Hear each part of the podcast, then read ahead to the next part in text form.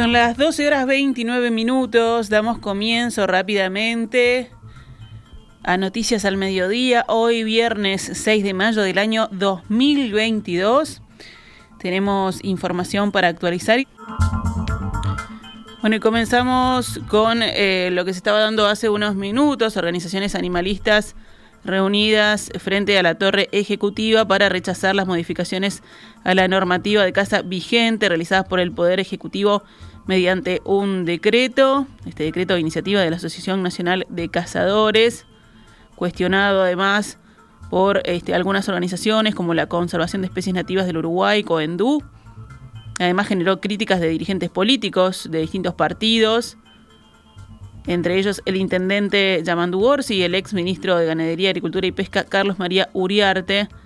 Bueno, hace minutos, frente a Torre Ejecutiva, estas asociaciones animalistas estaban mostrando su malestar mediante su manifestación.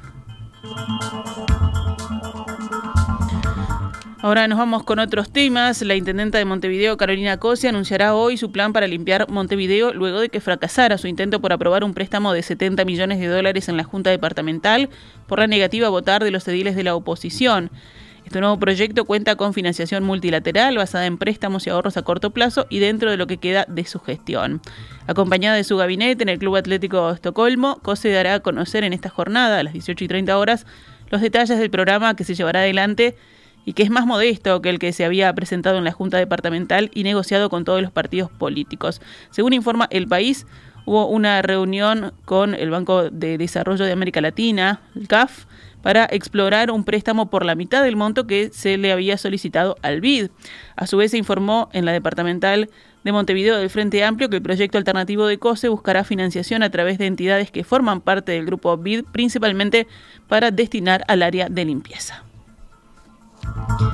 El ministro de Trabajo, Pablo Mieres, se reúne esta tarde con autoridades de Montecón para saber detalles del despido de 150 trabajadores anunciado por la empresa.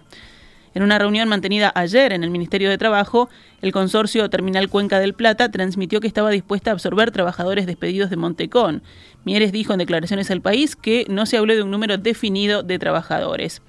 El ministerio se enteró por el gremio que iba a haber despidos en Montevideo en una reciente reunión de la Comisión de Seguimiento Portuario. Hasta el momento, la cartera carece de detalles de los despidos que resolverá Montecón en forma oficial a fines de este mes, de mayo. Por eso, el ministro Mieres pretende reunirse hoy con autoridades de la compañía para conocer detalles de los despidos. El jerarca ministerial afirmó que hoy el puerto de Montevideo tiene un gran dinamismo y puestos de trabajo para todo el mundo, en alusión a que trabajadores de Montecón despedidos podrán ser absorbidos fácilmente por otras firmas. Fuentes de Montecón dijeron que la empresa, a causa del decreto del gobierno que da prioridad a TCP en la carga y descarga de contenedores, ya ha perdido el 75% de su operativa y agregaron que por eso ha resuelto despedir a 150 de sus 700 trabajadores. El Sindicato Único Portuario y ramas afines, el SUPRA, está realizando un paro en el puerto de Montevideo que comenzó ayer y finaliza esta tarde a las 15 horas. El próximo domingo 8 de mayo en 26 barrios de Montevideo tendrá lugar la maratón de Montevideo y desde el día anterior, o sea, desde mañana sábado, las calles sufrirán cortes y desvíos. Mañana sábado 7 a partir de las 14 horas habrá un desvío en la avenida 18 de julio desde Ejido hasta Barrio Zamorín por ambas sendas. Desde la madrugada del domingo se retirarán los vehículos estacionados en toda la extensión del circuito y serán movidos a sitios cercanos que no obstruyan los corredores, según informa la Intendencia en su página web. Hasta las seis y media de la mañana, cuando inicie la carrera, se podrá atravesar la avenida 18 de julio en los cruces con Ejido, Yaguarón, Convención y Andes. Entonces se realizará el corte total de tránsito vehicular en todo el circuito, según explica la comuna. Además, especifica que se producirá un corte total en la avenida 18 de julio desde Minas hasta la Plaza Independencia. El tiempo límite para terminar la maratón completa o sea, los 42 kilómetros, es de 6 horas, así que se estima que el último corredor llegue a las 12.30.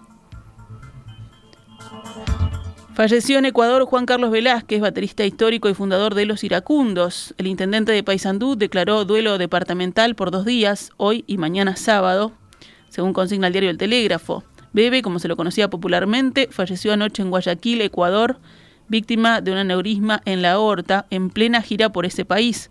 Cancillería inició los trámites ante el gobierno de Ecuador para la repatriación de sus restos que, de acuerdo a los deseos de su familia, descansarán en su natal Paysandú. En el panorama internacional, en España, una fuerte explosión originada en el ático de un edificio de cuatro plantas en una céntrica zona de Madrid, por causas que aún se desconocen, se saldó hasta el momento con 18 heridos, todos leves salvo uno grave, mientras se busca a dos desaparecidos. Según informó el Servicio de Emergencias de la capital española, los bomberos trabajan en el edificio afectado en busca de personas que puedan haber quedado atrapadas tras haber rescatado del interior a cuatro de los heridos.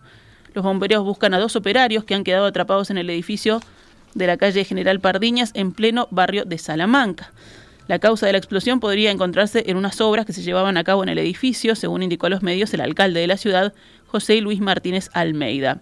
También detalló que cuatro de los heridos fueron trasladados a centros hospitalarios, entre ellos el único herido grave registrado, una persona que inicialmente no había sido localizada al salir despedida y caer en un patio, según comentó el alcalde. Algunos de los vecinos heridos fueron atendidos en un hospital de campaña instalado en el lugar. Los bomberos ya ordenaron el desalojo de uno de los edificios colindantes para poder revisar la estructura y comprobar sus condiciones de seguridad.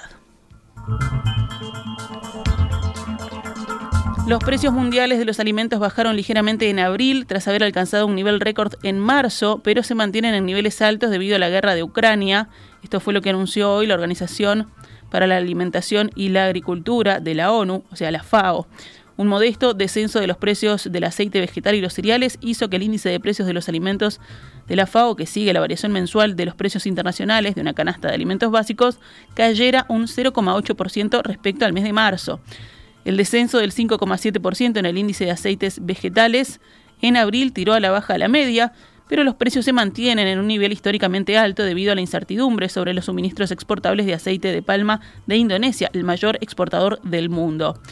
Desde que el gobierno indonesio anunció un embargo hace 10 días, el precio del aceite más consumido del mundo subió casi un 14%.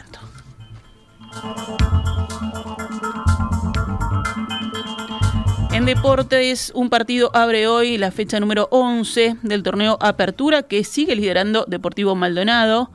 Ese partido será Cerrito Montevideo City Torque a las 19 y 15 en el Parque Palermo. La fecha continúa hasta el lunes 9 de mayo. En básquetbol, Malvin ganó, con lo que igualó su serie con Peñarol, que deberá definirse en un quinto y último partido para saber cuál de los dos avanza a semifinales de la Liga de Básquetbol. Ayer fue que Malvin venció a Peñarol 70 a 67. El partido definitivo se disputará el próximo martes.